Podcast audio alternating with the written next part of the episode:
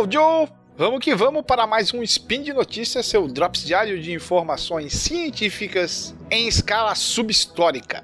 www.deviante.com.br Da cabeça do cachorro, eu sou William Spengler e calce o seu boot marrom e vista sua boina grená, pois hoje teremos história militar. Nosso papo será sobre a guerra entre Ucrânia e Rússia.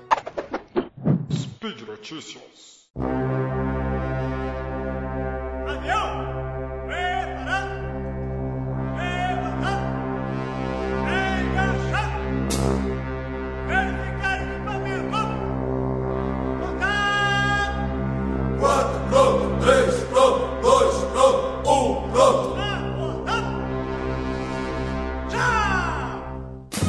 Pois bem, lendo sobre o desenrolar do conflito atual entre Ucrânia e Rússia, encontrei uma matéria de autoria do jornalista Jonathan Billy, da BBC News, direto do fronte ucraniano. Ele comenta que está cada vez mais difícil para a Ucrânia esconder dos olhos da Rússia o enorme número de soldados que o país está reunindo para a sua grande ofensiva contra os invasores. Por isso, teve que encontrar novas estratégias para confundir o inimigo. Em uma trincheira na frente oriental da guerra que já dura mais de um ano, uma equipe de soldados ucranianos sabe que a Rússia não está apenas tentando rastreá-los com drones, mas também usando outras tecnologias eletrônicas para tentar localizar a sua posição. Os homens da 28ª Brigada Ucraniana poderão ter acesso a tecnologias do século XXI, satélites, smartphones e tablets, para ajudar na comunicação e identificação de alvos, mas, para se esconder, eles também estão usando uma máquina do passado distante. Uma relíquia que não seria estranha em uma trincheira durante a Primeira Grande Guerra, um velho telefone à manivela. O jornalista ainda comenta que Vlad e seus soldados pegam o telefone à manivela toda vez que vão disparar um morteiro. Seu timbre surdo produz um som de outra época. Para fazer chamadas, eles precisam girar uma manivela. É como uma cena de um filme em preto e branco. Vlad agarra os cabos que se estendem para outras trincheiras próximas e diz ele que aquele é o meio de comunicação mais seguro e que é impossível de se interceptar. Diz ainda que os sistemas eletrônicos russos podem detectar e interceptar telefones e rádios, mas apontando para o seu antigo telefone de campanha, Vlad diz confiar no objeto bem mais antigo. Essa tecnologia é muito mais antiga, mas funciona muito bem. As forças convencionais da Rússia podem ter se saído mal e sofrido pesadas baixas até agora, mas isso não quer dizer que o Kremlin não tenha à disposição alguns dos sistemas de guerra mais avançados do mundo meios invisíveis de rastrear um inimigo e interceptar ou bloquear comunicações. Com esses sistemas em posições defensivas fixas, os avanços das forças ucranianas serão mais perigosos e difíceis.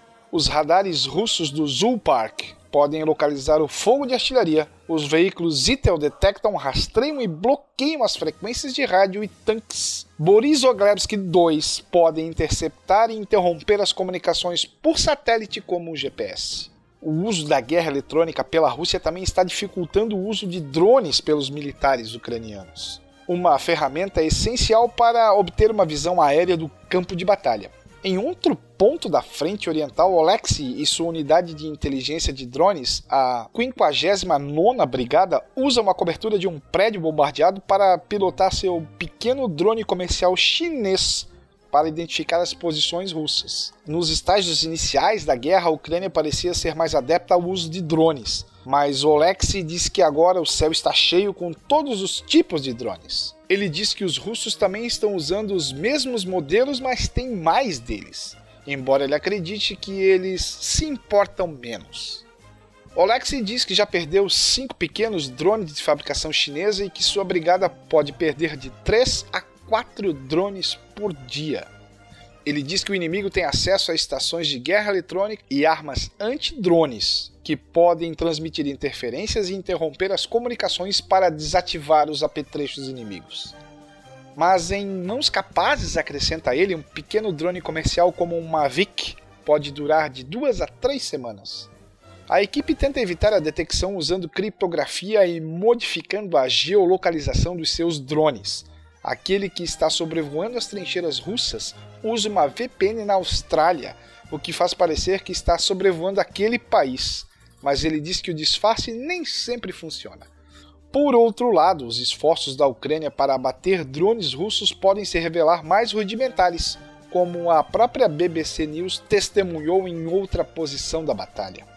Soldados ucranianos apontam para um drone voando alto à distância. É um Orlan, um drone maior de fabricação russa que pode realizar vigilância ou interceptar comunicações. Desta vez, ele está inspecionando as posições defensivas ucranianas próximas para direcionar o fogo da artilharia.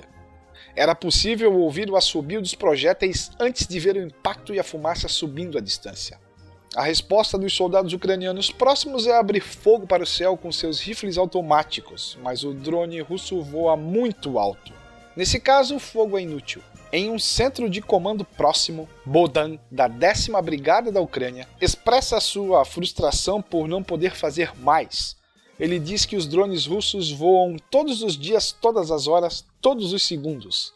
Eles têm recursos para isso Fazemos guerra contra eles, mas não tanto quanto gostaríamos. No entanto, a tela grande atrás dele mostra que a Ucrânia ainda pode fazer o mesmo, embora agora deva considerar seus drones como itens descartáveis de guerra. Um vídeo de um drone ucraniano pairava sobre as trincheiras próximas. A Rússia pode ter uma vantagem na guerra eletrônica e mais drones, representando um desafio para o próximo ataque da Ucrânia. Mas a Rússia ainda não conseguiu obter o controle do céu ou derrotar a resistência, a engenhosidade e a criatividade ucraniana. That's all, folks! Para você que se interessou sobre esse assunto, convém dar uma espiada no post desse episódio lá no portal do Enviante, onde a matéria original está devidamente linkada. Aliás, essa iniciativa só é possível de ser realizada graças ao seu apoio no patronato do SciCasts, através do Patreon, do Padrim e do PicPay. Bye bye, fellows!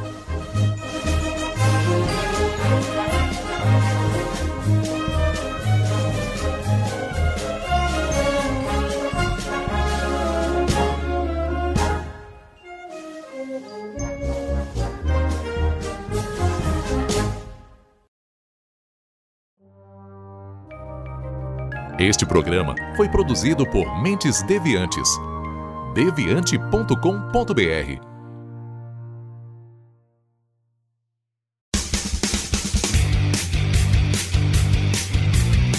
Cortes, edição de podcast.